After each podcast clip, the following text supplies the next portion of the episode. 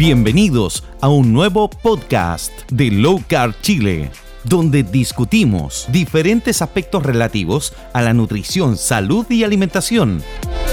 Les recordamos que esto no se debe considerar como una pauta nutricional ni médica, simplemente es una conversación entre amigos.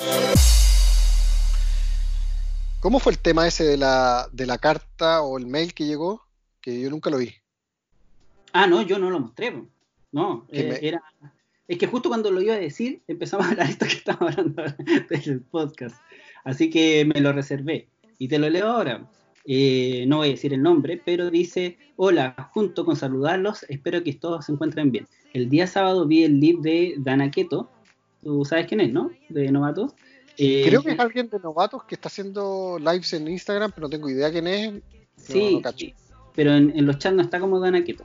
Pero en Instagram está como Dana Keto en el cual eh, participó, participó Nati. En aquella oportunidad hice el comentario que mi tía es adicta a las pastillas para bajar de peso, lo cual me preocupa porque por más pastillas que ingiere en su peso, esto es cíclico, baja y sube, baja y sube, y no logra alimentarse adecuadamente. Por ello pensé en comunicarme con ustedes y saber cómo podemos ayudar a mi tía a no depender de las pastillas, sino más bien alimentarse adecuadamente y lograr bajar todos esos kilos de peso que hoy le están afectando su salud física y emocional. Desde ya les agradezco toda la ayuda. Entonces eh, yo le respondí eh, que, me hacía ruido algo y era de que ella estaba abogando por la salud de su tía, que es súper loable eso, pero eh, la inquietud debe venir por la tía, no por ella. ¿Sabéis que estaba pensando exactamente lo mismo? O sea, que, que que uno se transforma un poco en una secta, así como cuando anda persiguiendo gente, bueno, sí lo hemos conversado, yo creo que todo nos ha pasado. Yo creo que eso se ha ido bajando en, mi persona respecto de la gente que me... Pero, pero todavía tengo ese bichito.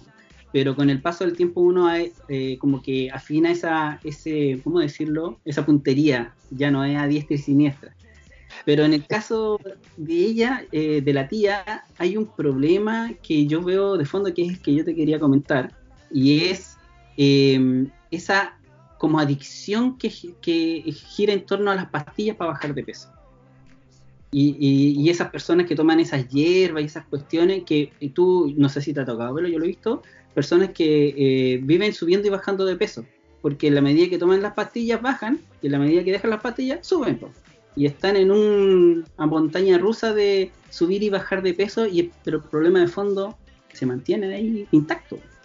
Es que es similar a todo lo que, eh, o sea, a la mayor parte de la medicina que tiene que ver con los medicamentos. Si tú pensáis, los medicamentos en general tratan síntomas, ¿cierto? Tratan síntomas y tratan efectos que produce otra cosa.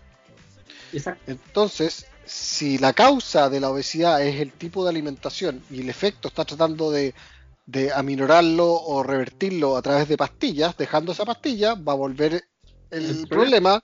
Es lógico. Entonces, o sea, si yo tengo, a ver, si yo soy alérgico a un litre y yo tengo un litre en mi patio y yo en vez de sacar el litre, tomo pastillas para la alergia. Hasta que no saque el litre, voy a tener alergia siempre si dejo de tomar las pastillas, pues, Pero es tan obvio que estas personas, y yo por eso en algún instante mencioné la palabra adicción. La persona está como adicta a eso porque le funcionó efectivamente para, lo que, para el objetivo, bajar de peso. Y, pero cuando la deja, sube de peso. Y, pero no entra nunca en, no se da nunca cuenta de que eh, el problema no es la pastilla, no es dejarla o, tomarla, es, otro problema, está más allá pero entra en una especie de, adicción a consumirla para mantener ese peso. Y no cae nunca en cuenta que se está dañando. Ya, ahí siendo abogado del diablo, mira, si me pongo en, la parte, en, los pies de la persona y digo, em, ya, esta es una postura muy común, pero yo soy obesa, o yo tengo sobrepeso, yo soy así, que naturalizáis esa situación. Entonces, por, debido a que yo tengo tendencia a engordar, porque mi familia es Mi familia es, o toda la vida he sido, o nací así, todas las guaguas nacen gorditas y se alimentan bien, pero es otra cosa. Pero entonces asumen que ella es así, mm. ¿ya?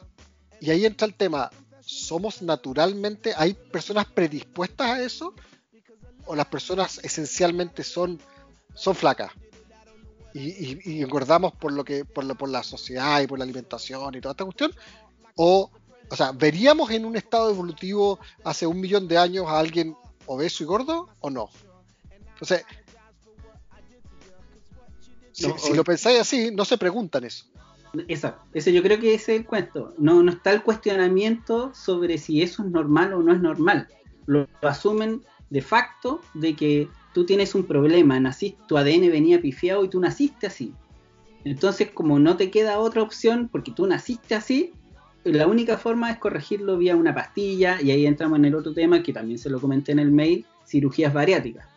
Entonces, eh, una operación, ¿cachai? Pues ya la pastilla no te funcionó, pero las probaste todas en esta montaña rusa de ir y venir pues, con el peso y no te funcionó. Entonces, ¿cuál es el, siguiente nivel de esta, de esta como adicción que digo yo?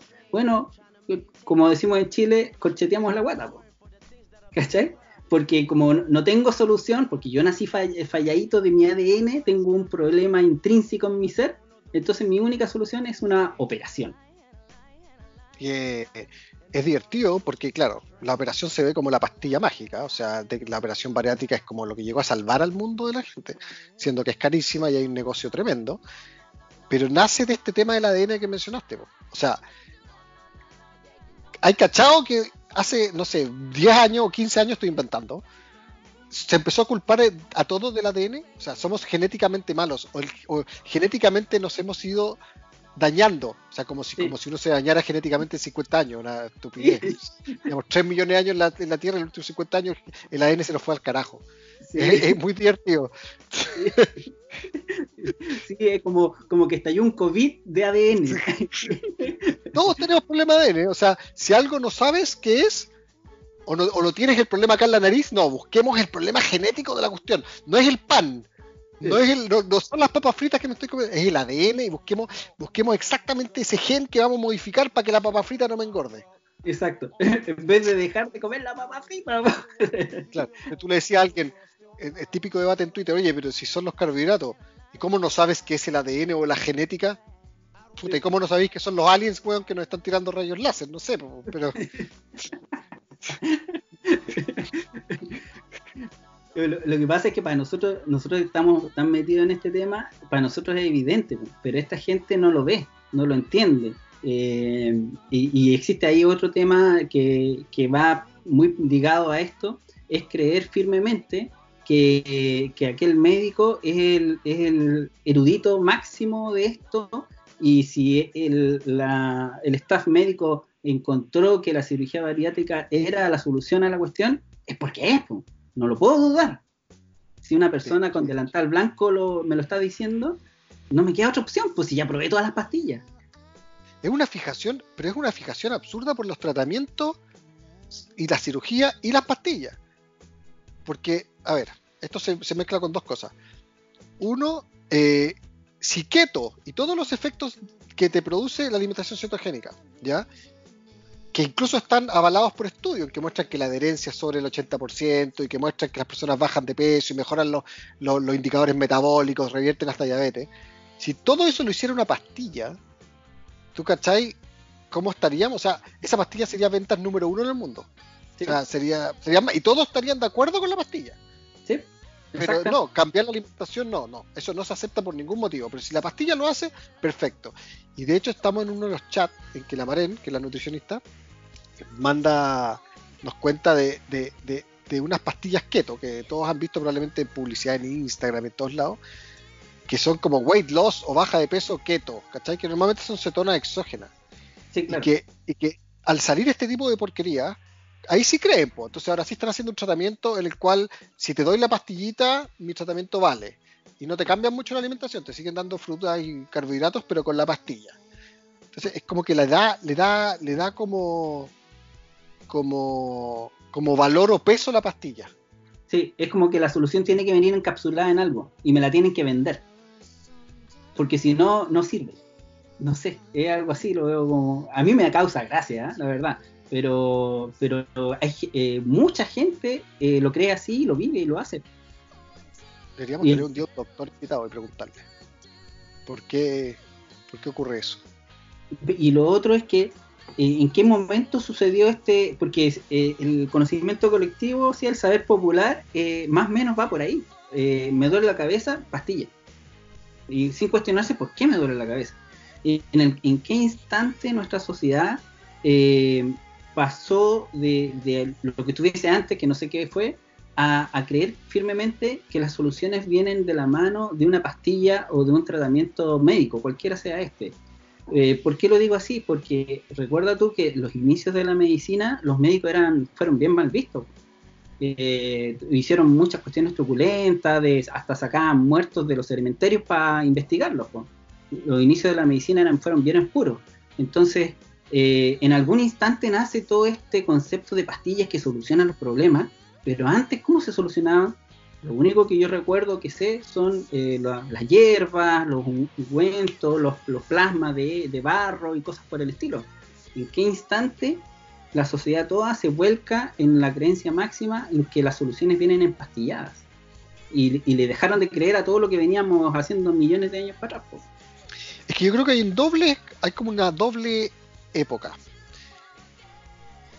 Mira, antes de ponerme a estudiar sobre el tema de la evolución humana y todo, yo no tenía en la mente, o sea, probablemente lo pasé en el colegio, no sé, de que el ser humano había estado en la Tierra durante, o sea, el, Homo durante dos millones y medio o tres millones de años. Para mí casi que, como uno estudia en el colegio, no sé, desde los egipcios hasta la época actual, como que esos miles de años son como lo único que hemos tenido. Entonces, si tú pensáis, claro, durante las sociedades modernas, que son grandes, ha habido mucho daño. O sea, las personas morían, había eh, mortalidad infantil, hambruna, eh, todo tipo de peste, eh, gran, o sea, mucha muerte, mucha muerte trágica, mucha guerra. Y llega esta, esta época moderna de ahora, de los últimos 100 o 50 años, en los cuales se acaba eso en cierta forma, después, no sé, después de la Segunda Guerra Mundial, se podría decir. Y hay medicamentos para las cosas y la gente vive, pero no vive más en rigor o sea, se piensa que la gente vive más. Y no es que viva más, es que el promedio, debido a que hay, menos mortalidad infantil, ha aumentado. Pero la gente sigue teniendo la capacidad de vivir hasta los 70 u 80 años y hace un millón de años también. No es que la gente no haya podido vivir hasta el millón, hasta los 70 años, que se lo comió el tigre antes, es distinto. Pero, pero en estos milenios, que, han sido bastante duros de la humanidad, la gente moría por muchas cosas. Entonces, el promedio de vida era 40 años. Claro, porque era muy probable que te murieras de millones de causas. Pero tu capacidad de vivir llegaba hasta los 70, 80 años. Entonces hoy día se usa ese argumento para decir, mira, gracias a los medicamentos que hoy día vivimos 80 años, si no viviríamos hasta los 30 años. Y yo no se imagina un viejo con 35 años, un gallo como, sin dientes, así, como, no sé, como pudriéndose debido a que no tiene medicamentos, ¿cachai? Sí, bueno, de hecho, eh, eh, yo siempre saco a, la palestra las esculturas greco-romanas y fíjate que eh, los eruditos, que mucha de nuestra ciencia actual nace en esa época, eran personas de muy avanzada edad. Y, y estamos hablando de casi dos milenios, dos, mil años hacia atrás. ¿Sabes cuándo eh, a mí se me ocurre que es el inicio de, de todo esto debacle de empastillada, soluciones empastilladas? Es en la mm, creación de las vacunas. Eh, la segunda mitad de 1700 John algo, Edward creo que no me acuerdo, el que inventa la vacuna. Y, ahí eh, hay una explosión demográfica de nuestra población como en, todo, el planeta. Entonces se utilizó eso eh, para sanar, porque efectivamente los que sobrevivían a, esa, a la peste eh, eran los que se iban a la guerra, entonces si se salvaban de la peste, morían en la guerra. entonces, eh, y, previa a eso, eh, tenía ahí la cuestión de cuando nacías había mucha mortandad infantil, precisamente por los virus. Entonces, cuando llega este, esta, la vacuna, efectivamente hay un, hay un aporte a la humanidad en términos de, esperanza de vida. Ya no te, no te moriste a temprana edad llegaste a, joven, por lo menos. Entonces ya puedes, eh, eh, tu esperanza de vida ya se, empieza a extender. ¿Cachai? Yo creo que parte ahí. Y hay un gráfico que yo hice en la. que yo he mandado un par de veces a los chats. Y es. pero así es logarítmico. Es casi como el, contagio de COVID. Desde el 1750 hacia en adelante, pum, se dispara la población, pero enormemente. ¿Por qué? Porque ya el cuerpo no tuvo que inventar una solución para un virus, sino que se lo inyectaba. se me ocurre que por ahí debiese estar de la mano este, esta conceptualización de que los problemas vienen más rápido encapsulados que de una forma natural.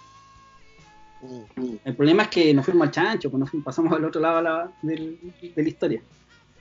Bueno, siendo, siendo animales eminentemente sociales, o sea, el ser humano vive en sociedad y su, y su forma de, subsistir es en sociedad, no solo. Eh, y debido a la cantidad, o sea, el tamaño de la sociedad actual, que tenemos, no sé, 7.000, 8.000 millones de habitantes en el mundo, no creo tampoco, o sea, para darle un valor a todo eso, obviamente tiene un valor tremendo, porque no seríamos capaces de sobrevivir sin todos esos avances, en, la cantidad que somos, nos moriríamos de peste.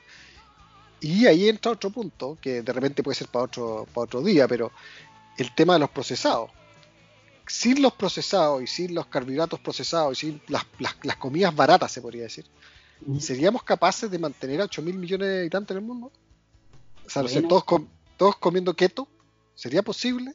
Más allá del tema de la contaminación y ese otro tema también, eh, eh, el tema de, no sé, todos comiendo como comemos nosotros. ¿Es sustentable? Es difícil en la actualidad actual o digamos, como se están concibiendo los alimentos que nosotros usamos en keto, yo creo que es difícil. Tiene que haber un cambio de paradigma ahí eh, y que yo creo que se está empezando a dar, que es la, nueva forma de agricultura. Pero no sé si es que esa, incluso esa nueva forma de agricultura eh, pueda proveer toda la materia prima que necesitamos como alimento. tengo mis dudas. Lamentablemente, claro, o lo otro es pensar de que cuando se hizo el switch a los carbohidratos y las industrias empezaron a través de tecnología a crear todos estos carbohidratos y eh, a, fomentar el trigo, de hecho el trigo subsidiado hasta el día de hoy en Estados Unidos, eh, si es que no hubiese ocurrido eso con los carbohidratos y nunca hubiera pasado lo de Eisenhower y, y las grasas y todo eso, de repente la industria hubiese hecho procesados de grasa, procesados bajos en carbohidratos. y Hoy día teníamos miles de procesados low carb. ¿Cachai? la obesidad y no estaríamos hablando Oye, y lo otro preocupante, eh, porque eh, hasta ahora hemos hablado de, cómo, de cómo llegamos a, lo que está pasando ahora, que es el caso que nos plantean por mail. Eh, a mí lo que me preocupa es hacia dónde vamos. Y yo esto lo comenté, creo que tú, creo, estoy casi seguro que tú lo viste en, en, el chat, y es que en, la, en la serie Altered Carbon, de Netflix. ¿La cacháis la serie? La traté de ver, duré dos capítulos, la encontré pésima. yo la vi. Pero en algún punto que no tiene nada que ver con la trama de la serie, qué sé yo, eh, hay un tipo que carretea todos los días, pero y a morir, así eh, muerte total, así de copete. Y, alguien le hace la mención de que eso como que, oye, te voy a enfermar, no, si no importa, y le se levanta la, la polera y tenía un tajo acá en la guata que le habían puesto como un hígado biónico o algo así. Entonces ya no importaba porque tomase lo que tomase, él tenía el reemplazo y si se le echaba a perder le ponían otro y listo, pues se acabó. Entonces me, me, dio miedo esa situación. ¿Qué va a pasar el día que la medicina efectivamente encuentre la pastilla, que era lo que decías tú, que hace que las papas fritas no nos dañen? ¿Nos vamos a volcar a tomar pastillas? Es que, a ver, ¿por qué no comes papas fritas?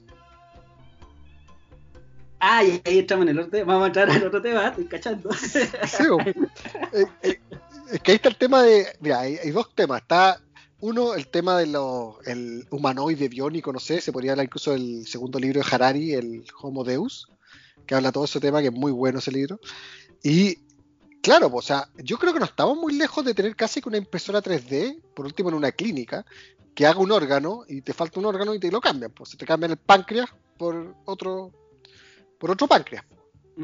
Eh, y de hecho está, o sea, se han hecho, hay, hay, hay investigación respecto a unas mallas especiales que se insertarían en el páncreas y crearían el efecto que hacen los glomérulos filtradores para poder hacer, el o sea, perdón, en los riñones para hacer el tema que hacen los glomérulos filtradores en los riñones y no tener que perder los riñones. Mm. ¿Sabes? está, investigación y yo creo que no, va no falta mucho tiempo para que ocurra eso.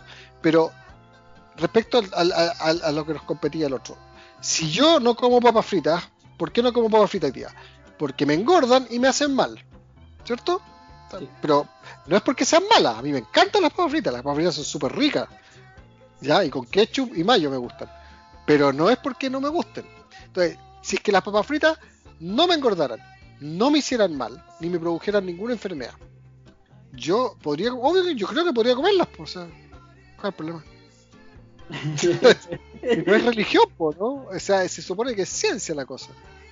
O sea, eh, sí, está bien, pero estamos claros que no contiene los nutrientes esenciales. Entonces, ya, te vas a comer la papa frita, te vas a mandar la pastilla que eh, anula los efectos negativos de la papa frita y el resto de la nutrición. Ya, pero es que ahí te hace mal, es que es distinto. Estamos hablando si no hiciera mal. Si yo estoy comiendo algo que me hace mal, me hace mal por distintas vías. Me engorda, me, enferma y si yo no tengo los nutrientes, me enfermo. Eh, no, pues, es que hay que no te haga mal no significa que te, que te haga bien. O sea, si te comís la papa frita y la pastilla X va a anular los efectos negativos de la papa frita y que, ha, que hay neteado. No, no hay ni efecto ni positivo ni, negativo. Pero vas a quedar con un déficit de nutrientes y con la guata llena de papas fritas. Mm, ya, pero podría. Es que a mí también me gusta la carne. La carne me ha gustado siempre, antes y después. Antes de keto y después de keto. Yo podría comer carne con papas fritas. O sea, o una hamburguesa. Y te comí la hamburguesa con el pan, con la carne, con las verduras adentro, todo junto y con papas fritas. O sea, el McDonald's sería el alimento perfecto.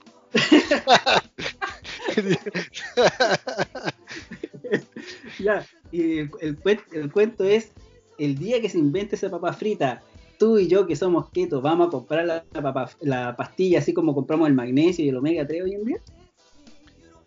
A ver, si... A ver, personalmente yo creo en la objetividad del tema. O sea, a mí de verdad, si es que yo no veo que algo produzca un problema, bajo los parámetros que yo considero problemas, yo puedo comerlo. ¿Ya? O sea, mm. por eso yo no tengo un problema con las salchichas, por ejemplo. Las salchichas que sean procesadas, que sean cosas hechas con orejas de chancho, me da exactamente lo mismo, porque las papas no me suben el azúcar en la sangre, y las, perdón, las salchichas no me suben el azúcar en la sangre, me lo he medido, y no me, y al no subir el azúcar no me sube la insulina. ¿ya? Y llevo cuatro años en esto. Y, me gusta la salchicha y no tengo déficit de nutrientes. Y no como obviamente puras salchichas. Yo he comprobado ahora con el COVID que... ah, y más encima fui... Fuimos en mi familia totalmente inmune, o sea, asintomático completamente. La familia eh, total con salchichas también. Claro, comiendo hamburguesas, salchichas, o sea, no comemos solo eso, si en mi Instagram tengo lleno de carne rica y cosas. Pero tengo salchicha y como salchicha y como hamburguesa también. Entonces, eh, ¿por qué tengo que dejar de comerlo? Esa es mi duda. ¿Cachai? Sí, ya, no, sí, pero es que eh, yo le estuve dando vuelta al, tema de em, eh, fomentar o no fomentar el uso de comida con químicos, que ese es el cuento, ¿cierto? Para allá otro tema. ¿Qué pasa con esto? Pues, claramente, esa comida contenida eh, que viene con el preservante y químico, finalmente. Eh, yo lo, la analogía es la siguiente, es como los carbohidratos. Eh, las, plantas todas del universo completo, hay plantas que derechamente nos envenenan. Hay plantas que son inocuas, pero ninguna de ellas es esencial. Las podemos dejar de lado completamente. Y ese es el, sentido de por qué en nuestros platos las plantas son un adorno. ¿ya? Y, son, y siempre lo hablamos que son opcionales. Ojo, bueno. aclarar una cosa, porque si hay alguien escuchando que no, que son esenciales, que la fibra, no. Esencial significa que tú no puedes dejar de comerlo porque te mueres. Exacto. Sí. Eso es. Ya. Entonces, del, conjunto de plantas, hay unas que nos envenenan, unas que son inocuas, las aceptamos, y, eh, ligado a eso, no son esenciales, las podemos dejar. Eh, los químicos yo creo que pasa exactamente igual.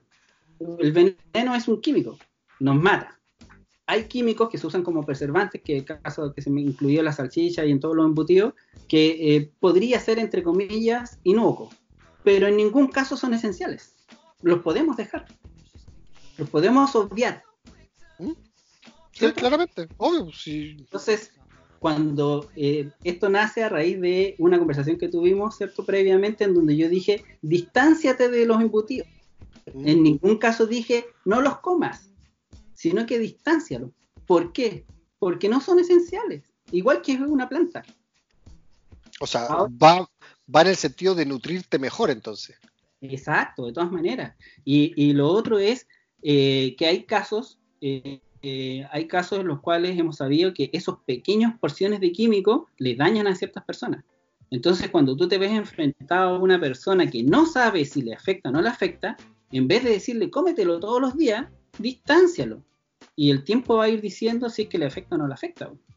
Ya, mira, hay un punto que estoy de acuerdo, que es el respecto a que no te nutres bien. Claro, si, si a alguien tú le dices come todas las salchichas que quieras, de repente el gallo va a comer pura salchicha. Efectivamente va a tener algún tipo de problema porque no tiene todos los nutrientes que necesita la salchicha, claramente. con la lectura selectiva.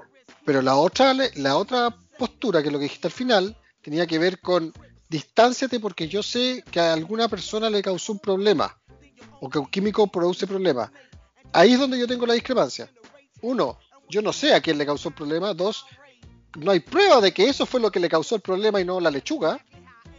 Y tres, los químicos están todos aprobados. De cierta forma están, o sea, están aprobados en su cantidad y están aprobados para ser usados por una industria, o sea, por, todo un tema de ciencia alimentaria, ¿cachai? Hay normas achipia, hay normas de la FDA, o sea, tú no puedes usar cualquier químico en la comida. Por ejemplo, el propionato de calcio, que es un preservante de, masas, mm. tú para poder usarlo tienes que usar un gramo por cada kilo de producto seco del producto que vas a probar. No puedes usar más que eso. Si usas más que eso, efectivamente estás envenenando a alguien. Pero el producto que va a entrar al mercado pasa por un sistema regulatorio que no te permite usar más que eso. ¿Cachai? O sea, uno tiene que presumir que, las, que, el producto final, aprobado con las normas que está aprobado, está usando la cantidad que debe usar, ¿ya? Y si asumimos que es así, no me va a causar ningún problema, ¿cachai? O sea, efectivamente está aprobado eso. Si se, si se, si a futuro se descubre que causa un problema, se va a quitar del mercado, como ocurre con muchas cosas que se sacan del mercado y se ponen siempre. Pero mientras no sepamos, eh, no me gusta presumir, ¿cachai? No me gusta presumir de aquello sin tener o el argumento lógico de por qué sería que produce el problema o la evidencia de eso. Ya, pero es que esa es la, esa es la disputa entre tú y yo. Frente a un producto que no es natural y que no tenemos plena certeza, eh, eh, yo prefiero ser más discreto y decir, oye, distánciate y ve probando de a poco. Hay que decir, dale nomás, cómete un kilo de hamburguesa eh, de, comprada de fábrica, ahí yo encuentro un poco arriesgado. Es que no sé, yo creo que esa es la falacia del extremo. Te estás yendo a un extremo para poner un punto. Y es difícil porque nadie se irá a comer un kilo de hamburguesa. O sea, alguien va a comer hamburguesas como comemos todos, a comer dos o tres a la semana. Ya el resto de la semana va a comer otro tipo de cosas. No, pero en el caso que estamos hablando, lo dijo textualmente, muy frecuentemente. Ya. Bueno, yo también como muy frecuentemente hamburguesas. De hecho, ayer me hice una y la tapé con pimentón y estaba más. Dos me comí, con queso, pimentón y mayonesa. A otro ritmo. Y, o sea, yo no puedo decir que algo es inocuo porque a mí no me pasa nada. Claramente también es una falacia. De hecho, yo no puedo partir de un particular para determinar un general. Exacto. Pero... El N1.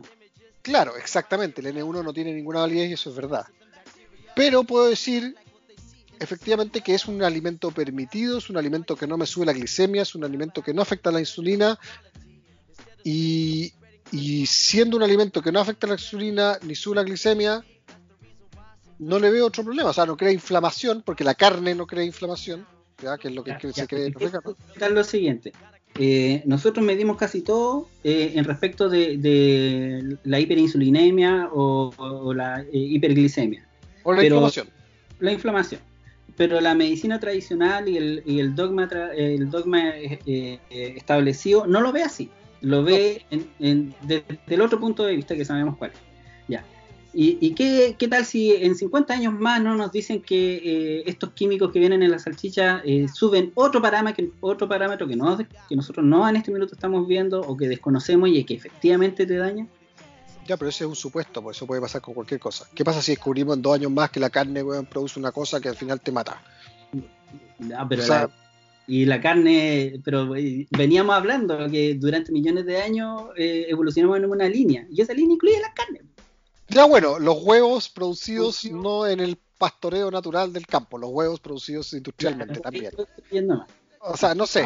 yo soy de la idea de que entre más natural es más sano, es más seguro, y con más químico es, en el sentido opuesto. Y en el sentido opuesto con, digamos, de color amarillo tipo semáforo, eh, todo lo aprobado por las normas que tú me, recién me decías, pero color amarillo, ¿cachai? Si te enfrentáis a una persona que no sabemos cómo viene, eh, lo, más, lo más sano es recomendarle que se cargue para el otro lado, no para el sector amarillo de los productos. Es que tú lo estás poniendo como amarillo. ¿Y sabes por qué? Mira, puede ser un sesgo, puede ser un sesgo mío, y te voy a contar por qué. Porque mi papá, que murió este año, él tenía todo tipo de problemas, pues era diabético, tenía el tema de insuficiencia renal y todo. Y dentro de los últimos doctores que él tuvo, que eran más naturales, de hecho eran más low carb, se le hizo un tratamiento más natural y se hablaba de un tratamiento antiinflamatorio. Y era keto, o sea, era bajo en carbohidratos, pero también sin estos químicos y estos alimentos procesados que hablas tú. O sea, sin salchicha, sin hamburguesa y todo eso. Yo en una conversación con la doctora le preguntaba, ¿por qué? Porque causan inflamación a nivel de celular en, no sé, en los riñones. ¿Y por qué causan inflamación en los riñones? ¿Qué es lo que hace que cause inflamación? Es que el procesado, al entrar, causa inflamación. Pero nunca me dijo por qué, o sea, siempre me decía causa inflamación. Pero yo quiero decir, ¿en dónde causa la inflamación? ¿Cachai, no? ¿Qué es lo que hace que cause inflamación? Si tú me preguntas a mí por qué un dulce causa inflamación, yo te explico por qué.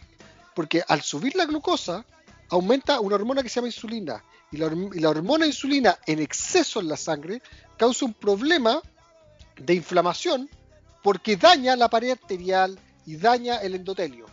¿Cachai? Entonces, hay una explicación. Y a mí me falta que alguien me explique eso, porque si no, no lo entiendo y no lo creo. Eh, me están diciendo que algo pasa nomás y no me, quedo, no, me quedo con el pasa, ¿no? Necesito saber por qué pasa. Y si, digo, por último, pásenme un paper, un estudio que muestre por qué pasa. Pero el paper, el problema yo, es... Yo sentí eso, que tú querías un paper, un estudio, eh, un, un metaanálisis sobre 10.000 personas que dijeran que estos químicos dañaban. No, no, no lo tengo, no lo tengo. No, justamente no. o sea, y lógica, mi sentido común me dice que si no viene de la naturaleza, existen probabilidades que no sea bueno. Es que todo viene de la naturaleza, po. si la salchicha es hecha con animales, pues. No, pero viene con químicos procesados. Que finalmente salen de la naturaleza también, si nada, no hay nada que no salga. El fierro sale de la naturaleza, los computadores se hacen de la naturaleza, de minerales de la naturaleza, todo viene de la naturaleza. Es como, yo soy el carnívoro vegano, pues. Ah, ¿La cachai? No, o sea, come pura comida basada en plantas, pues si su comida es basada en plantas. Entonces, no, sí, estamos, o sea, es, tirar el chicle, pero pero necesito la, la, explicación. O sea, yo cuando entendí lo de la insulina, yo leí, ¿te acuerdas de ese post de la Amy Berger? It's the Insulin Stupid, que se llama, que tú me lo mandaste, creo. Sí, sí. Es genial, porque me, te explica paso por paso el tema.